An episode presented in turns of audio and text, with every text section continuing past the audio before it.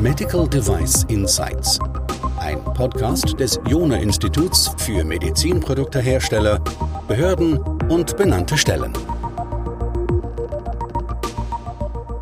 Unser Podcast hier ist sicher nicht dafür bekannt, dass wir immer dünne Bretter bohren.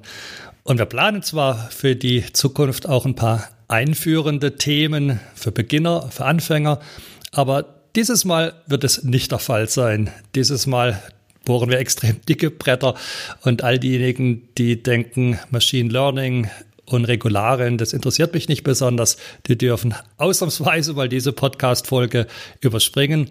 Alle anderen dürfen sich freuen auf echten, dicken Content.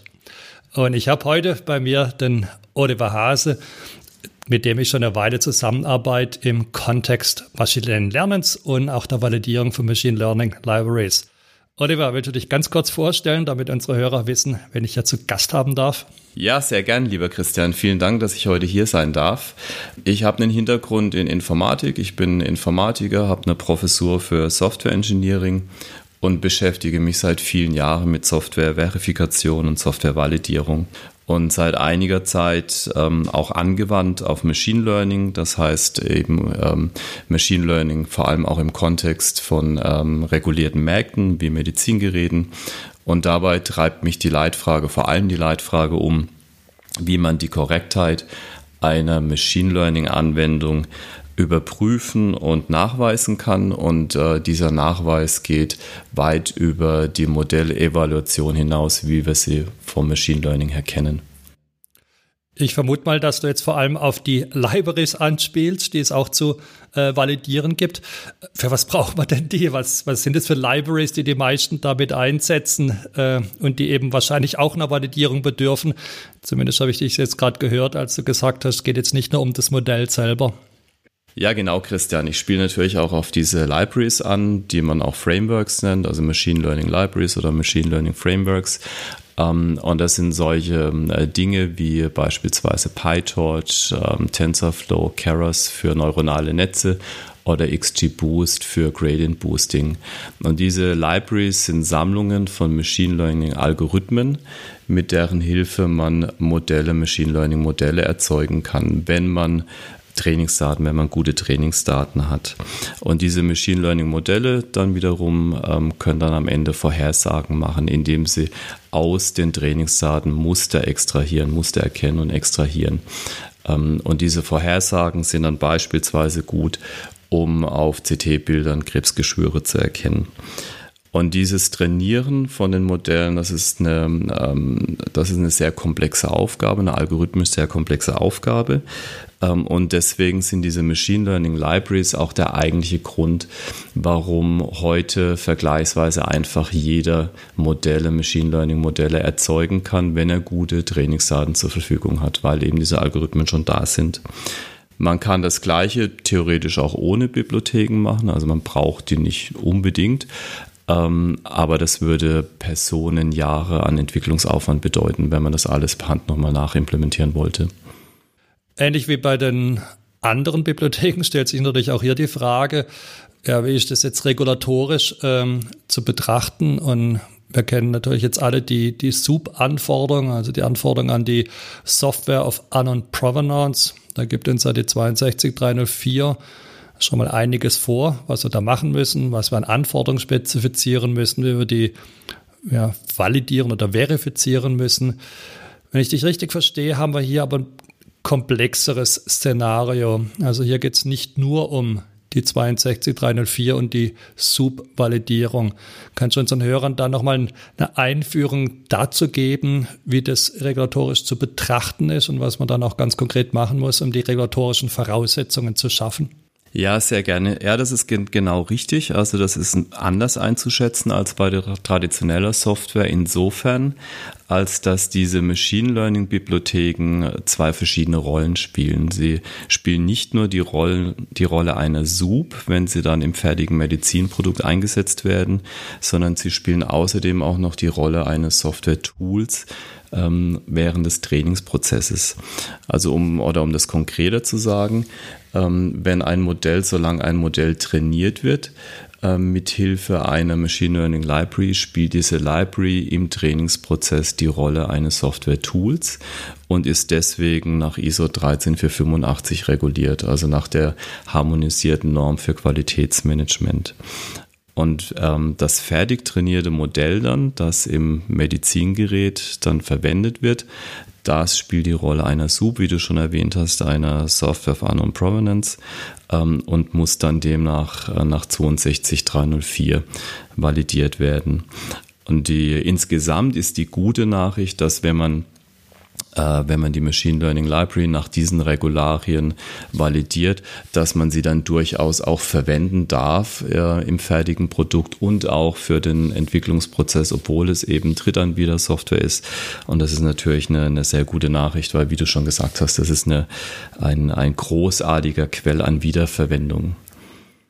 Damit haben wir ja eigentlich eine gedankliche Teilung, die wir machen müssen bei diesen Bibliotheken. Ich glaube, da wird man nachher nochmal kurz drauf zu sprechen kommen, dass wir einen Teil letztlich betrachten müssen als ja, durch Kapitel 416 reguliertes äh, Computerized System, das validiert werden muss, also als, oder als Prozesswerkzeug. Und auf der anderen Seite einen anderen Teil, den wir dann aus 62304 Sicht als Sub validieren oder verifizieren müssen. Und das ist sicher eine, eine Besonderheit. Siehst du noch andere Unterschiede zu ähm, klassischer Software, als im Sinne Drittbibliotheken, was weiß ich, zum Beispiel ein Statistikpaket, die jetzt darüber hinausgehen? Ja, absolut. Also auf diese Unterscheidung ähm, gehen wir nachher tatsächlich gerne nochmal genauer ein, was es dann für die Validierung bedeutet. Ähm, der weitere Unterschied oder ein wesentlicher weiterer Unterschied ähm, ist einfach die deutlich größere Rolle, die, ähm, die so eine Library einnimmt im Gesamtprodukt.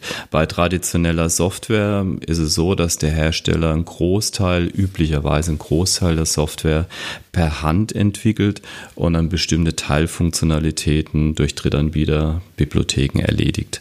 Und das ist beim Machine Learning komplett anders. Da ist nämlich das nahezu oder nicht nur nahezu, da ist das komplette Ergebnis ist eigentlich SOUP der, ähm, im Machine Learning Entwicklungsprozess entwickelt der Hersteller nicht wirklich Software selbst, sondern er verwendet seine Trainingsdaten, ähm, er konfiguriert die Machine Learning Library und am Ende ist der Code, der dabei entsteht, ist äh, komplett Drittanbieter-Code. Ähm, das heißt, ähm, das Modell ist eigentlich in seiner Gänze Soup. Das ist eine völlig andere zentrale Rolle, die diese Bibliothek einnimmt im Vergleich zu traditioneller Softwareentwicklung. Und damit kommt natürlich auch diese Soup-Validierung ein ganz anderer Stellenwert zu. Das ist, glaube ich, ein ganz gutes Stichwort, äh, nämlich jetzt sind wir schon bei der Validierung und was, glaube ich, den meisten gleich, dass es regulatorisch gefordert ist, dass das Modell nachher validiert wird, hat man damit nicht dann auch die Bibliothek indirekt mitvalidiert? Nein, leider nein. Ähm, und zwar aus, aus, zwei, aus zwei verschiedenen Perspektiven. Nicht einmal regulatorisch nicht und einmal auch nicht inhaltlich. Also regulatorisch ist es völlig eindeutig vorgegeben äh, von der 62304. Da gibt es klare Anforderungen an SUBs, ähm, unter denen man sie einsetzen darf. Und dazu gehört vor allem, dass man die erwartete Funktionalität spezifizieren und dann auch validieren muss. Und das ist etwas, ähm, woran sich Auditoren halten werden bei, ähm, bei einem Audit. Ähm, und das ist auch durchaus berechtigt und das ist absolut berechtigt und da sind wir bei der inhaltlichen Begründung, warum das nicht reicht. Und das ist das Argument ist dasselbe wie bei traditioneller Softwareentwicklung. Da wird ja auch nicht nur die komplette Software getestet, sondern es wird Testen durchgeführt auf verschiedenen Ebenen der Softwareentwicklung. Es werden äh, die einzelnen Units getestet, dann wird in Integrationstests bis hoch zum kompletten System werden immer größere Komponenten getestet. Und äh, das macht man deshalb, weil Testen ähm, immer nur die Anwesenheit und nie die Abwesenheit von Fehlern zeigen kann. Das heißt, es wird nie ein vollständiger Beweis sein äh, für die Abwesenheit von Fehlern. Und deswegen macht man das auf vielen Ebenen, einfach um die Wahrscheinlichkeit zu erhöhen, dass man Fehler findet, weil man eben immer nur Teile der tatsächlichen äh, Eingaben wird testen können. Und das gilt für Machine Learning Modelle in ganz besonderem Maße. Und das wissen wir spätestens seit äh, die Anfälligkeit von Machine Learning Modellen für sogenannte Adversarial Attacks bekannt ist, bei denen es äh, relativ leicht ist, ähm, ähm, durch, durch kleine Unterschiede in den Eingabedaten zu falschen Vorhersagen zu kommen. Und allein diese Adversarial Attacks zeigen, dass, ähm, dass wir beim Testen immer nur einen kleinen Ausschnitt aus der Wirklichkeit abbilden können. Und deswegen ist es wichtig, dass wir das auf den verschiedensten Ebenen tun. Jetzt könnte aber ein Hersteller vielleicht sagen, ja, die werden doch irgendwie schon tausendfach oder millionenfach äh, eingesetzt. Warum muss ich jetzt da nochmal eine Validierung machen? Kann ich da nicht irgendwie risk-based äh, argumentieren und sagen, die Wahrscheinlichkeit, dass ich da noch was finde, ist so beliebig gering? Ja, auch hier leider nein. Ähm, dass diese Bibliotheken häufig eingesetzt werden, ist durchaus ein wichtiger Baustein in der Gesamtbetrachtung, reicht aber alleine nicht. Und weil du Risk-Based angesprochen hast, Christian, ähm, da äh, schlägt dann der Unterschied zwischen äh, 13485, der Tool-Validierung und äh, der 62304, nämlich der Sub-Validierung zu. Bei der Tool-Validierung darf man das durchaus tun, darf man riskbasiert, also risikobasiert argumentieren. Äh, bei der Sub-Validierung darf man das einfach nicht. Da, da kommt es nicht im, im Konzept vor, dass man eine Risikoabwägung macht. Außer falls man natürlich über die Software-Sicherheitsklasse argumentiert, aber sonst steht im Kontext von Sub in der Tat nichts zum Thema Risk-Based. Ja, genau, genau. Wenn es um die eigentliche Validierung geht, dann ist die einfach, dann ist die, zu, dann ist die SUB zu spezifizieren und zu validieren. Und das hat im Übrigen auch wieder nicht nur einen regulatorischen Hintergrund, sondern auch tatsächlich einen inhaltlichen Hintergrund. Also diese Regulatorien sind auch hier wieder berechtigt. Der ein oder andere erinnert sich vielleicht noch an den sogenannten Heartbleed-Bug aus dem Jahr 2012. Das war ein Fehler in einer Open, in der OpenSSL-Implementierung. Und OpenSSL ist eine Bibliothek, die von Webservern eingesetzt wird, die die sehr, sehr weit verbreitet war, noch heute weit verbreitet ist und mindestens eine Bekanntheit und Verbreitungsgrad hat wie die genannten Machine Learning Bibliotheken. Ähm, und dieser Fehler, der hatte zum Ergebnis oder der hatte zur Folge, dass über eine halbe Million Webserver angreifbar wurden. Und der wurde erst nach langer Zeit entdeckt. Der ging zurück auf den Fehler eines Doktoranden, der ein neues Feature programmiert hat und genau eines Mitglieds der OpenSSL Community.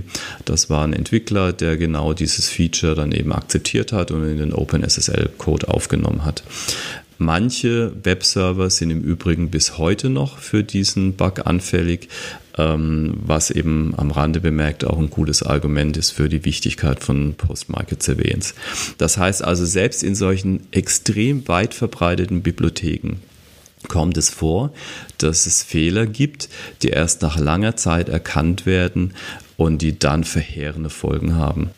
Und das bringt mich auf den nächsten äh, Teilaspekt, nämlich wenn Sie sich beispielsweise TensorFlow angucken, dann ähm, gibt es da derzeit ungefähr 4000 sogenannte Open Issues, die innerhalb der letzten fünf Jahre entstanden sind. Also die Bibliothek gibt es seit circa fünf Jahren und in der Zeit sind ungefähr 4000 Open Issues ähm, verzeichnet worden. Das sind alles Probleme, die bis heute nicht gelöst sind. Und die meisten dieser Probleme sind sind keine ernsthafte Bedrohung. Viele haben was damit zu tun, dass äh, TensorFlow un unter bestimmten Konfigurationsvoraussetzungen in besonders seltenen Fällen merkwürdiges Verhalten zeigt. Ähm, aber das zeigt eben, dass trotz dieses vielfältigen Einsatzes auch eine Bibliothek wie TensorFlow bis heute weit davon entfernt ist, komplett fehlerfrei zu sein. Damit haben wir also weder die Ausrede, dass die Bibliotheken indirekt mit dem Modell mitvalidiert würden, noch haben wir die Ausrede, dass sie sagen können, ja, die sind ja millionenfach im Einsatz und alles ist gut. Wir müssen offensichtlich dann doch die Ärmel hochkrempeln und wir müssen validieren. Ja, jetzt kommen wir, glaube ich, zur interessanten und wesentlichen Frage. Und wie macht man denn das jetzt? Also, wie validiert man eine Machine Learning Library? Genau, das ist tatsächlich die zentrale Frage und da komme ich gern nochmal auf diese Unterscheidung zurück oder ich muss auch auf die Unterscheidung zurückkommen ähm, zwischen der Tool-Validierung ähm, nach ISO 13485 und der Subvalidierung nach IEC 62304. Ich fange mal mit der Subvalidierung an. Für die Subvalidierung muss gezeigt werden, dass die Inferenzfunktionalität der Bibliothek korrekt arbeitet. Das heißt, man muss zeigen, dass die Vorhersagen, die das Modell macht, seinen Gewichten entspricht. Das hat nichts zu tun mit der Vorhersagequalität des Modells. Und das ist auch einer der Gründe, warum ich vorhin gesagt habe, dass diese Korrektheitsüberprüfung über die Modellevaluation hinausgeht.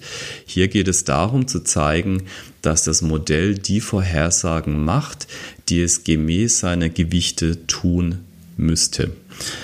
Und das können gute und es können schlechte Vorhersagen sein. Das hängt eben davon ab, ob dieses Modell gut trainiert ist oder nicht gut trainiert ist. Aber das kommt, das ist nicht die Betrachtung in diesem Kontext. Und für diese Verifikation braucht man drei Dinge. Man braucht erstmal eine Spezifikation des erwarteten Verhaltens. Was müsste denn eigentlich vorhergesagt werden? Das muss man spezifizieren. Man braucht zweitens ein Testorakel. Das heißt, man muss zeigen können, wie dieses erwartete Verhalten eigentlich aussehen müsste. Also man braucht einen Vergleichswert zu dem, was man beobachtet und man braucht drittens geeignete Testdaten. Das sind diese drei Komponenten, äh, die benötigt werden für die Subvalidierung. Bei der Tool-Validierung ist es ein bisschen anders, wie wir vorhin schon mal kurz angesprochen haben. Bei der Tool-Validierung darf und soll man auch risikobasiert vorgehen. Das heißt, es ist nicht notwendig, die, die vollständige Trainingsfunktionalität der Bibliothek zu validieren. Das wäre auch gar nicht plausibel, äh, das wäre auch gar nicht praktikabel, ähm, weil das Training den Großteil dieser Bibliotheken ausmacht. Zur Tool-Validierung kann man nun tatsächlich geeignete Techniken der Modelle-Evaluierung heranziehen, um zu zeigen, ähm, dass das Ergebnis des Trainings den Trainingsdaten entspricht. Also wir haben zwei Validierungen, die wir jetzt eigentlich hier zu tun haben. Wir müssen einmal schauen, dass die Bibliothek wirklich auch tatsächlich trainiert und das ähm, nachher, dass, wenn das Modell trainiert ist, dass dann auch die Predict-Funktion, vielleicht wenn man das jetzt mal auf die konzentriert, dann auch das Predicted entsprechend, wie das Modell eben trainiert worden ist. Und was es so schwierig macht, ist eben, dass der eine Teil letztlich von der 13485 reguliert wird und der andere Teil ähm, von der 62304. Ich würde mal sagen, das wird einigen Auditoren die Schweißperlen auf die Stirn treiben und so sicher spannenden Diskussionen beim Audit führen, damit man sich immer klar ist, welche Regularie greift jetzt hier, weil ja diese Demarkationslinie mitten durch diese Bibliothek durchläuft. Ich glaube, das ist wirklich eine Besonderheit, die wir sonst noch in keinem Fall irgendwie so hatten. Es hört sich aber schon ein bisschen nach einiger Arbeit an, die hier auf Hersteller zukommt. Und ich denke mal, dass ein Teil zumindest dieser Validierung jetzt ja relativ unabhängig von dem konkreten Medizinprodukt ist, wo das Modell zum Einsatz kommt. Da stellt sich die Frage, muss es jeder nochmal neu machen? Kann man sich irgendwie diese Aufwände teilen? Kann man das vielleicht sogar schon fertig einkaufen? Was wäre da deine Empfehlung? Ja, genau, ja, danke, danke für die Frage, Christiana. Das ist tatsächlich so, ähm, dass diese Validierung auf diese zwei verschiedenen Arten Arbeit bedeutet. Ähm, das Gute ist, dass das nicht jeder komplett neu machen muss oder das Rad neu erfinden muss, zumindest nicht. Dann erst nochmal vielleicht eine schlechte Nachricht. Es ist nicht so, dass man äh, eine Machine Learning Bibliothek wie beispielsweise TensorFlow einmal fertig validieren würde und dann ist es erledigt für den Einsatz als Sub oder als Tool. Das wäre, das wäre überhaupt nicht praktikabel. Dafür sind diese Bibliotheken viel zu groß, viel zu umfangreich, viel zu, viel zu komplex. Das würde letzten Endes bedeuten, die Testaktivitäten, die die TensorFlow Community zum Beispiel, die, die durchführen, nochmal alles selbst zu machen und besser zu machen. Und das ist nicht realistisch. Die gute Nachricht ist aber, dass man das auch nicht muss, dass man für ein konkretes Produkt nicht die Bibliothek einmal generisch validieren muss, sondern man muss für ein konkretes Produkt nur zeigen, dass die Bibliothek für das konkrete Modell korrekt arbeitet. Das heißt, man muss zeigen, dass dieses konkrete Modell richtig trainiert wurde und man muss zeigen, dass dieses konkrete Modell richtig vorhersagt. Wenn ich da ganz kurz einhaken darf, also das heißt zum Beispiel, es besteht jetzt keine Notwendigkeit, wenn man jetzt sich für einen ganz speziellen Modelltyp, ne, für eine Architektur entscheidet, ich sage jetzt mal vielleicht irgendwie ein Convolutional äh, Neural Network mit einer bestimmten Architektur, da muss man sich nicht um die XG-Boost-Variante kümmern, da muss man sich nicht um die normalen, möglicherweise nicht um alle Varianten neuronaler Netzwerke kümmern, sondern eben genau um die Architektur, die man hier gewählt hat. Ganz genau und sogar noch weiter. Also man muss sich sogar noch nicht mal komplett um alle Modelle dieser Architektur kümmern, sondern nur um dieses eine konkrete Modell. Das heißt, man macht die, die Tests, also die, beispielsweise die Vergleichs, Vergleiche mit den Oraclen, die ich vorhin angesprochen habe, die macht man konkret für dieses eine Modell. Das klingt jetzt auch wieder ein bisschen wie eine schlechte Nachricht, weil äh, das ja sehr projekt- oder produktspezifisch aussieht. Und es ist in der Tat so, dass man das für jedes äh, Modell und für jedes äh, Projekt neu machen muss. Aber die Art, wie man das tut, ist immer gleich. Das heißt, man muss immer ähm, die, die Spezifikation anfertigen des gewünschten Verhaltens. Man braucht immer ein Testorakel und man braucht immer die Testdaten. Und die Art, wie man diese drei Komponenten erzeugt, folgt immer demselben Vorgehen. Ähm, und dafür haben wir eine Blaupause und Bausteine entwickelt, die man wiederverwenden kann und die man an seine konkrete, äh, an seine konkreten Modelle und damit an seine konkreten Produkte anpassen kann. Wenn ich dich richtig verstehe, hast du jetzt einen Prozess hier oder Arbeitsanweisung entwickelt, wie man hier ganz konkret vorgeht? Ja, es geht allerdings auch über den Prozess hinaus, ähm, sondern wir haben außerdem auch tatsächlich schon Codebausteine. Also wir haben ähm, Bausteine, mit denen man Testorakel zusammenbauen kann, für beispielsweise für neuronale Netze. Ähm, wir haben ähm, Generatoren, mit denen man passende Testdaten erzeugen kann. Wir haben beispielhafte Testvalidierungspläne, also textliche äh, Dokumente, in denen man beschreibt, äh, wie diese Validierung aussieht, also die dann quasi diese Komponenten nochmal zusammenfasst und beschreibt. Ähm, genau, also wir haben ein Konzept und darüber hinausgehend auch schon konkrete Bausteine für die Lösung. Was würdest du jetzt Herstellern auch genauso konkret empfehlen, was die jetzt tun sollten, wenn sie Libraries bereits einsetzen oder planen, die einzusetzen? Ja, also für die Subvalidierung eben wie gesagt ähm, äh, sind eben diese drei Komponenten zu erstellen. Man braucht eine Spezifikation des gewünschten Verhaltens, also ganz konkret der, der Predict-Funktion in den allermeisten Fällen. Ähm, man braucht ein Testorakel, das ist zu erstellen und äh, man braucht passende Testdaten dazu. Und diese Testdaten müssen dann ähm, sowohl das Modell als auch das Orakel auf eine möglichst breite Art quasi ähm, durchlaufen und ansteuern und, und triggern.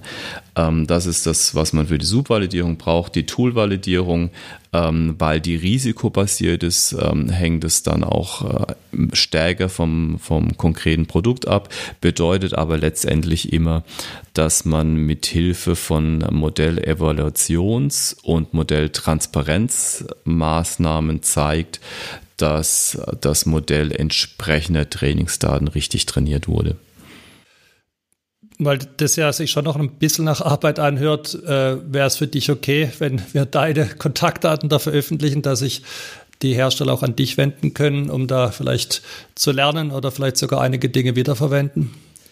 Ja, klar, sehr gerne. Ähm, du, du hast natürlich recht, Christian, das ist Arbeit, das ist tatsächlich äh, nicht zu unterschätzende Arbeit, aber ich möchte nochmal betonen, ähm, dass das einfach auch ein wichtiger Bestandteil ist des Gesamtprodukts. Also diese, diese Bibliotheken sind der wesentliche Kern ähm, des Modells und müssen deswegen auch sorgfältig validiert werden.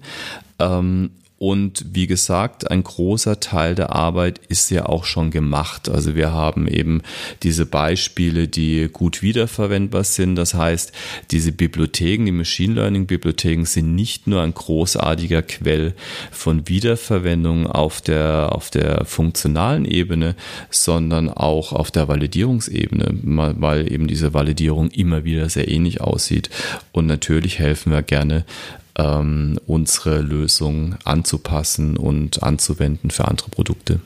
Ja, dann wäre meine Empfehlung, dass Sie vielleicht mal auch auf die Webseite gehen. Wir haben ja schon einen Beitrag geschrieben, wo da ganz vieles beschrieben ist. Den verlinken wir auch nochmal unten in der Beschreibung. Und wenn Sie da einen Shortcut suchen und die Arbeit nicht alle machen wollen, dann wäre meine Empfehlung, dass Sie einfach mit dem Professor Hase Kontakt aufnehmen. Oliver, ich danke dir von ganzem Herzen für die wirklich sehr wertvollen Insights. Danke auch für dein, deine Einschätzung meines sympathischen badischen Einschlags. Und in diesem Sinn, bis am nächsten Zielstick. Danke ja. dir. Ja, vielen Dank, lieber Christian. War mir ein Vergnügen.